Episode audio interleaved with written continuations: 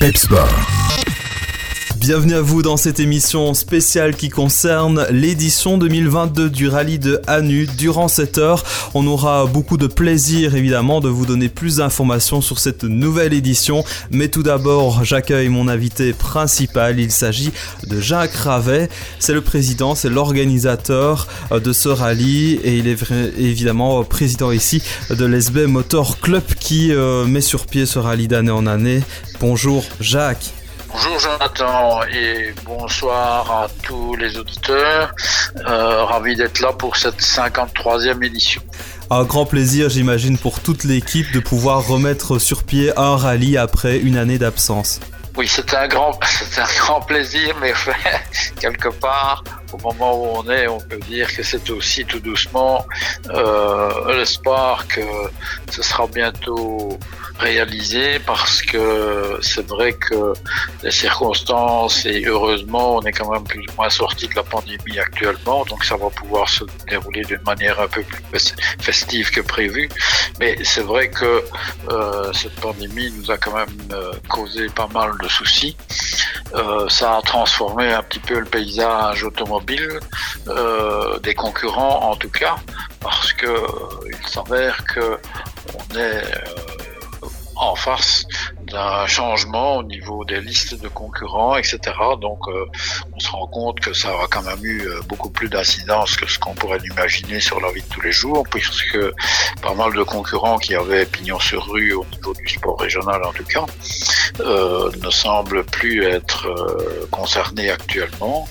Ont-ils revendu leur véhicule ou pas? Je ne sais pas, mais il y a quand même pas mal de changements à ce niveau-là même si euh, je confirme que le plateau est quand même euh, relativement imposant puisque 160 voitures, 161 euh, voitures inscrites entièrement. Donc voilà. On aura l'occasion de revenir dans quelques minutes justement sur quelques concurrents attendus cette année. Alors 53e édition, on l'a dit, ça veut dire une, belle histoire. Est-ce qu'on peut rappeler Jacques ensemble ce qui caractérise le rallye de Hanu? Mais le, rallye de Hanu, euh, c'est un rallye qui est tout à fait euh, spécial, effectivement, dans son découpage, parce que, comme tu le sais, euh, la région de Hesbey est souvent un petit peu traitée par certains de rallye un peu facile, semblerait-il, parce que pas suffisamment de virages, etc., etc. Mais je pense que moi, je l'ai déjà dit, mais j'ai plaisir à le redire. Je pense que c'est une région qui est ce qu'elle est, et, je pense que tout concurrent digne de ce nom, ayant des capacités, ben, il peut les exercer sur tous les terrains. Et le nôtre, évidemment, sa particularité, c'est d'être quelque part très rapide. Ça, je ne dis surtout pas. Mais le, fait d'être rapide euh, fait aussi que, euh, comme on circule beaucoup dans les villages, etc., fait aussi que il y a deux sortes. Il y a des, endroits qui sont très techniques et dans les endroits qu'on appelle rapides, les routes de remembrement, etc., euh, ce sont quand même des endroits qui sont souvent très piégeux et même s'il semble que cette année on est parti euh, pour un rallye sans pluie, ce qui nous changera bien sûr, et euh, c'est pas, c'est avec le sourire qu'on accueille cette nouvelle-là, si elle se confirme. Mais donc, euh, je, je, pense que il faut quand même être un très fin pilote pour arriver à gagner l'épreuve, et on peut, quand on s'attarde à regarder le palmarès, on se rend compte que il y a quand même toujours beaucoup de grands pilotes qui ont gagné le rallye de Hanu et souvent des pilotes qui ont fait carrière d'ailleurs.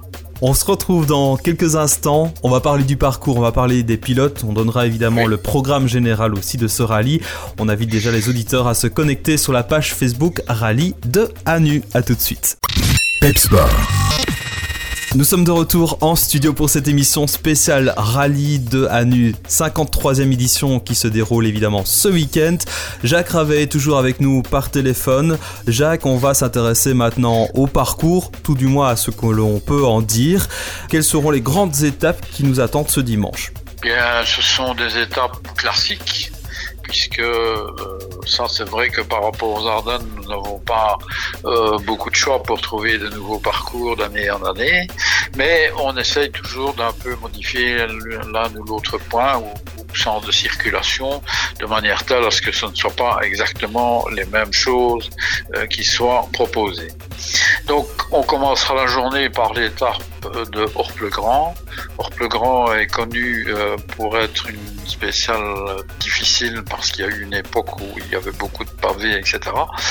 Tout cela a évolué. Ce que je peux dire, c'est que par rapport à l'année passée, il y a un seul endroit là-bas qui a été modifié, mais qui sera probablement euh, générateur de quelques petits soucis. Euh, en fait, on, a fait évoluer ce, cet emplacement-là parce que euh, dans les dernières années, on a eu deux ou trois, deux ou trois fois à chaque course des sorties de route tonneaux, etc. parce que ça se passait sur pavé et c'était très glissant. Donc, euh, mais, mais je pense que le parcours de la manière dont il est fait cette année ici risquera, même si les, sorties de route euh, seront moins graves, mais je pense qu'il faudra être très prudent pour ne pas perdre trop de temps là-bas. Voilà. Euh, la spéciale 2, c'est la spéciale dite de Wansin, Grand Allais. Euh, étape connue s'il en est, puisque la partie Wansin, ben, elle a toujours fait partie du rallye depuis 1980. Une spéciale, à mon avis, très très technique, avec euh, le seul passage en, terre qui existe sur le rallye. Il a fait grosso modo 200 mètres. Voilà, mais euh, c'est vraiment là, euh, traversée de village village, donc très technique, très technique. Une spéciale difficile à mon avis. La spéciale numéro 3, c'est la spéciale de Crasaverna, elle est une spéciale un peu plus rapide mais qui fait 14 km 600.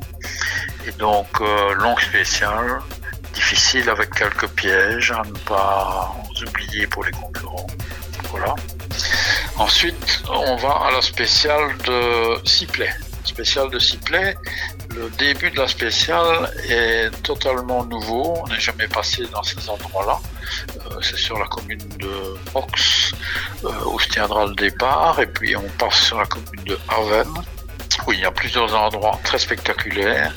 Euh, donc, c'est une spéciale de ciblé qu'on peut qualifier de remodelée parce que tout le monde sait que c'est là-bas où il y a de longues, de longs tronçons de remembrement. Et eh bien, cette année, en fait, il y en aura très peu puisque finalement, après être passé Mox, Saven, euh, Villars-Bay, on revient vers Sipley. Donc je pense que la spéciale est devenue très technique et, je pense que les, pilotes vont réellement apprécier parce que ça va très vite, mais en étant, euh, il faudra être très pointilleux et savoir où on va avant de s'engager trop vite à certains endroits. Voilà, la spéciale, la dernière, c'est la spéciale d'Avin, bien connue de tout public, euh, où malheureusement nous avons dû l'amputer d'un passage en campagne il y avait une zone de captage, puisqu'on n'a plus obtenu dérogation euh, de la ministre pour pouvoir passer dans cette zone de captage.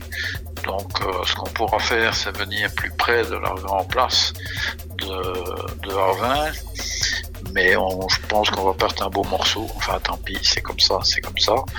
Mais euh, spécial dont la fin, par exemple, mérite euh, le détour pour ceux qui voudront faire quelques kilomètres en plus, euh, parce que la fin va très très très rapide avant de se terminer par un très sec bras pour venir à l'arrivée. Voilà une très belle présentation donc euh, qu'on vient de faire là sur ces 5 spéciales. Il y aura euh, trois 3 boucles au total de 5 spéciales. 150 km chronométrés qui compteront pour les championnats de la Fédération Wallonie-Bruxelles, les championnats des CSAP Brabant et Liège, le challenge des bourlingueurs de la ZAF et le challenge Bruno Thierry. Bref, il y aura beaucoup de sport. Je pense que oui. Et puis, euh, bah, si on parle des concurrents, je sais pas si c'est le moment où tu comptais qu'on allait le faire. on, va, on va euh, marquer une petite pause et effectivement, on va s'intéresser aux concurrents parce que là, il y a pas mal de très très bonnes informations à donner aussi et ça promet du spectacle. En effet, Jacques. Merci en tout cas. On se retrouve dans quelques minutes avec la suite. Oui. De retour en studio avec notre émission spéciale rallye de Anu. On vous a parlé des spéciales, on vous a planté le décor avec Jacques Ravet toujours avec nous par téléphone. Et là Jacques maintenant, on va s'intéresser aux concurrents. On commence par la grosse catégorie, la division 4 qui promet du spectacle. Sans, aucun doute, puisque il faut confirmer donc euh, la participation de Serderidis Biclot au volant de la Puma WRC, euh, WRC dernière génération, donc ça veut dire hybride, voiture pour laquelle euh, je pense qu'il faut faire des remarques particulières au niveau des spectateurs, puisque vous avez tout ce que l'hybride, ben, c'est l'électricité. Ici, nous avons affaire à, un voltage de 800 volts. Donc ça veut dire que quand on touche cette voiture au mauvais moment, on risque de toucher la dernière fois une voiture. Donc, s'il vous plaît, chers spectateurs, soyez très très prudents. En fait, il y a un grand principe avec ce genre de véhicule. Il y a sur le véhicule trois lumières, une de chaque côté des flancs de la voiture, donc au-dessus, au-dessus des vitres, et une au-dessus du pare-brise. Si, euh, quand le véhicule s'arrête pour un motif quelconque, euh, la lumière est verte, on peut toucher le véhicule. Donc ça veut dire que les jeunes gens qui ont l'habitude d'essayer d'aider les concurrents qui feraient une sortie de route, eh ben là vous pouvez vous approcher. Si les lumières vertes disparaissent, il faut s'éloigner du véhicule. Quand je dis s'éloigner, c'est reculer. Parce que on aura besoin de déjà d'avoir du passage pour que les gens spécialisés pour intervenir sur ce genre de véhicule puissent avoir accès le plus rapidement possible et aussi pour qu'il n'y ait pas de blessés par rapport au public. Je dis bien vers uniquement, le reste on ne touche plus, on recule, on s'éloigne. Voilà. Il faut savoir que pour ce véhicule, il y aura, avec euh, la participation des gens du RACB, etc., une équipe euh, médicale qui est formée à ce genre d'intervention, avec des médecins belges, et aussi une équipe euh, d'infarction, un ingénieur de chez Alfort, qui vont suivre donc le parcours, qui vont faire le parcours comme le véhicule, qui suivront par l'extérieur, mais qui iront de départ en départ de chaque spécial, pour pouvoir intervenir le plus rapidement possible si un problème se revenait. J'ai été peut-être bref à ce niveau-là, mais je pense que si on retient le vert, ok, et le reste, parce qu'il y a d'autres lumières ou pas de lumière, là c'est toujours non ok. Merci de votre attention à ce niveau-là. Oui, une parenthèse euh, vraiment importante, et c'est clair qu'on n'a pas forcément l'habitude de cela dans les rallyes euh, provinciaux, donc c'était une précision très très intéressante en tout cas. D'autres pilotes, ben, il faut quand même savoir qu'il y aura euh, plusieurs R5 et quand même un plateau de choix en, division 4-14. Euh, le vainqueur du dernier rallye de Hanu, euh, qui est Henri Spencher, partira avec le numéro 1 au volant de la 991 GT3, euh, dont il a usé au, au Aspen Rally et qui, euh, avec laquelle il prendra aussi le départ du Sout Rally. Et puis, on va retrouver dans les premiers numéros ben, la fameuse WRC. Des gens comme Cédric Hubin, Jean-Luc Berleur, Yann Jacob sont des gens qui vont se battre pour la victoire sans aucun doute. On peut aussi savoir que Johnny Van Zeebroek, euh, qui a été champion ASAF il y a deux ans ou trois ans, si ma mémoire est bonne, euh, est un adversaire à ne pas négliger. On a la participation de deux équipages danois au volant de Peugeot euh, RC4. Il y aura aussi en, en 4 d'ailleurs des gens de chez nous qui seront quand même très rapides à ce niveau-là. À noter aussi euh, la participation de Paul Alert avec Groton au niveau aussi d'une Porsche 997 GT3. Euh, quelques Evo toujours quand même bien placés euh, chez nous. Quelqu'un comme Ouillard, Jonathan Ouillard par exemple, qui va rouler en Fiesta R5. Je, je, crois que la qualité est là. Euh, en Porsche, nous avons aussi Alexandre Guillemin. Donc, euh, il y aura bien une bagarre Porsche. Et en fait, des gens comme Geoffrey Gonidas. Euh, voilà. Donc, je me dis qu'au niveau concurrent, c'est clair que le, paysage sera un petit peu différent par rapport à ce qu'on a connu ces dernières années. Mais la lutte, à mon avis, n'en sera que plus serrée. Et euh, je pense que euh, devant pour la gagne. Je vous ai cité les, trois noms. Je pense mhm. que euh, si M. Sarderidis euh, ne connaît pas de soucis, bah, évidemment, il sera sans doute devant sans trop de problèmes. Mais si jamais, puisque c'est la première fois que la voiture va rouler, euh, je pense que Hubert a beaucoup de chance. Il était quand même deuxième l'année passée, donc voilà. Oui, et d'ailleurs, euh, je pense qu'il il va vraiment jouer la première place. C'est en tout cas les confidences qu'il nous a faites en off. Euh, en tout cas, ça promet du, beau spectacle, ça c'est sûr.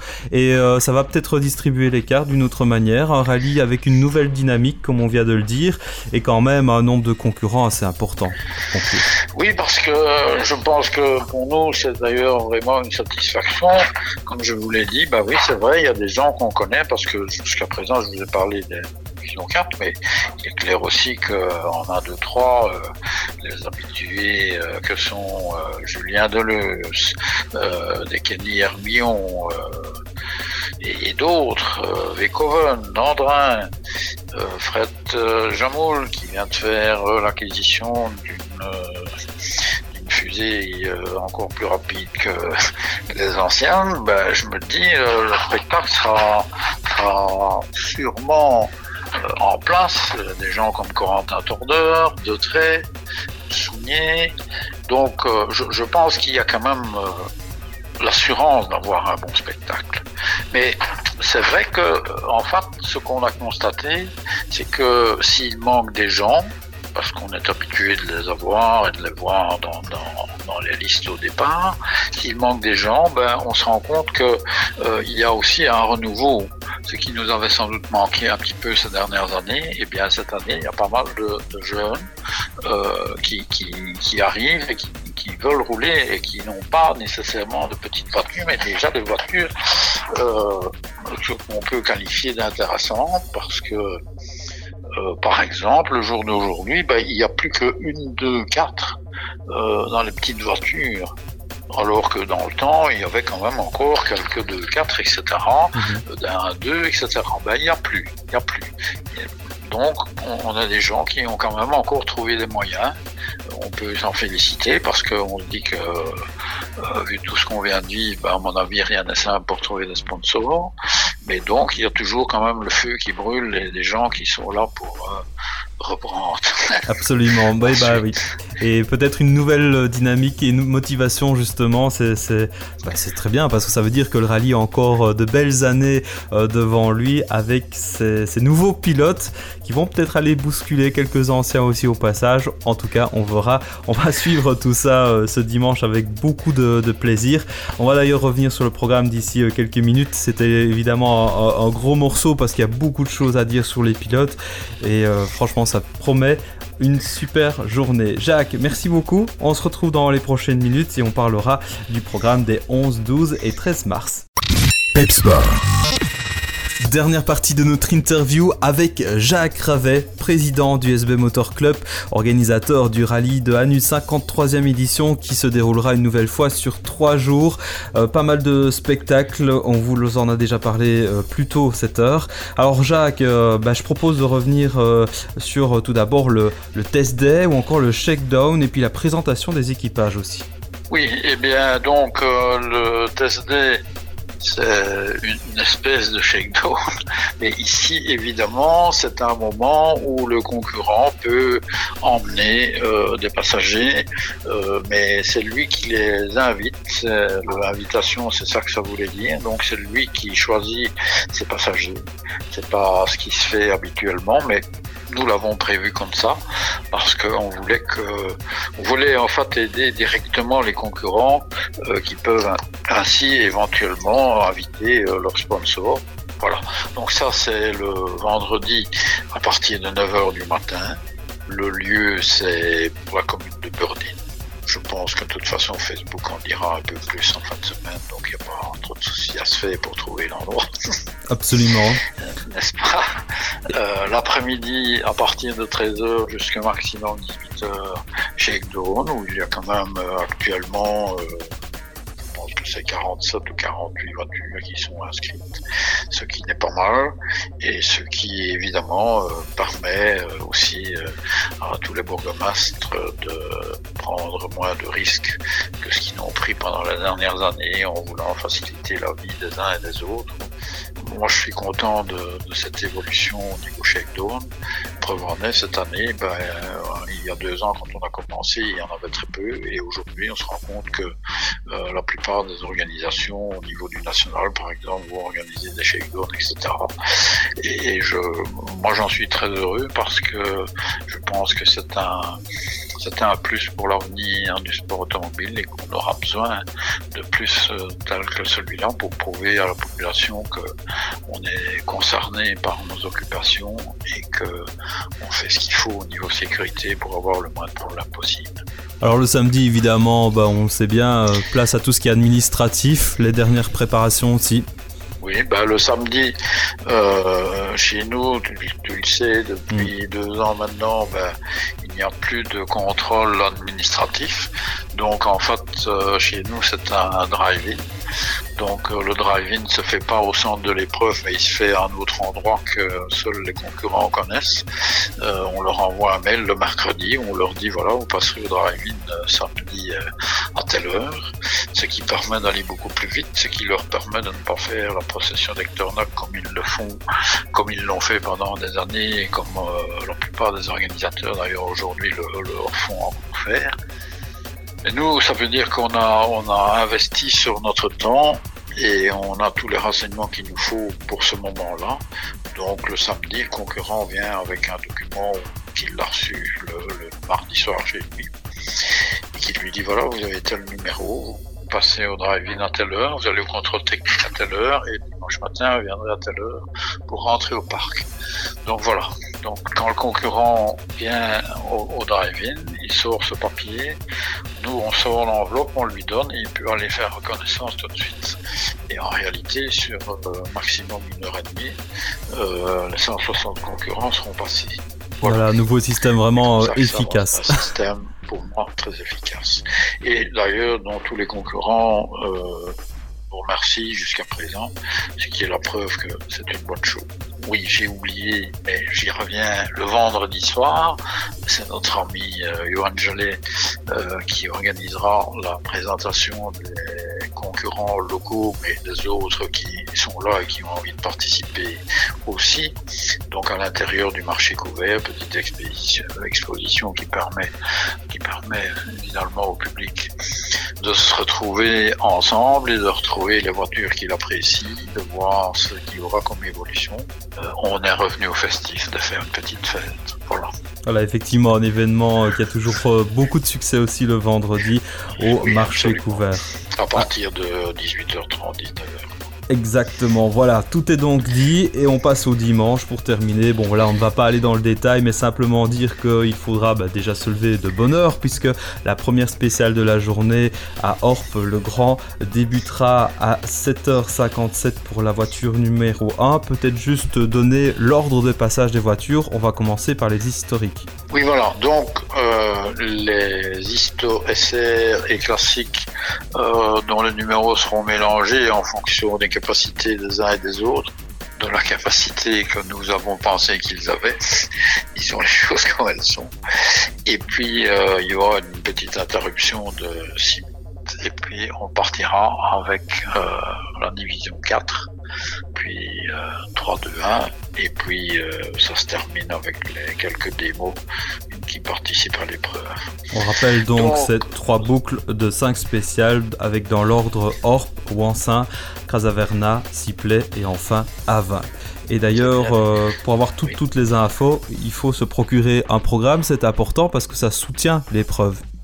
Absolument, puisque je le rappelle, l'entrée au rallye de Hanu comme euh, au Dumont, euh, c'est gratuit. donc tout ce qu'on demande, c'est que la plupart des spectateurs veulent bien faire l'effort de dépenser les 5 euros du programme. D'une part, ça permet euh, de se retrouver assez facilement pour trouver des endroits intéressants sur les parcours, d'avoir une liste euh, de départ de tous les concurrents. Et ça permet aussi de nous soutenir parce que, vous savez, organiser aujourd'hui un rallye, c'est devenu euh, quand même une grosse montagne, très très grosse. Et c'est vrai qu'on ne sait pas si on pourra continuer euh, pendant encore de longues années à dire c'est gratuit, c'est gratuit, parce que euh, finalement, le jour d'aujourd'hui, organiser un rallye, c'est tellement lourd que moi, je comprends pourquoi aujourd'hui il y a tellement d'organisateurs qui organisent des rallye sprint. Ça veut dire que finalement, le rallye sprint rapporte plus que le rallye. Et chez nous, comme on est habitué quand même à faire euh, des parcours sans spécial show, donc c'est ce qu'on donne aux concurrents, c'est 150 km de spécial en ligne. Donc euh, je pense que c'est pas toujours aussi simple que ce que les gens croient. Euh, je sais que beaucoup croient qu'on se fait riche, mais c'est pas tout à fait le cas. Voilà. On comprend bien. Évidemment, donc 5 euros, c'est vraiment un prix démocratique. Procurez-vous ce programme. Il est disponible au marché couvert, bien sûr, le quartier général du rallye, mais aussi à la station totale de Hanu, rue de Tire-le-Mont. C'est très pratique. C'est ouvert dès 7h du matin le dimanche. Oui, et c'est juste à côté euh, du garage Mercedes. Eh bien voilà, tout est dit. De toute façon, évidemment, il est difficile de résumer en une émission tout le rallye. On invite chacun à se connecter sur Rallye de Hanu via la page Facebook officielle, également sur le site sbmotorclub.be. Et nous, en Radio Rallye, on vous donnera rendez-vous dès 7h30 pour suivre la compétition euh, durant toute la journée en direct du marché couvert de Hanu. Merci beaucoup, Jacques Ravet. Merci à toute l'équipe et euh, plein succès on se reverra évidemment dimanche soir pour faire le point sur cette 53e édition. Merci et bonne soirée à vous.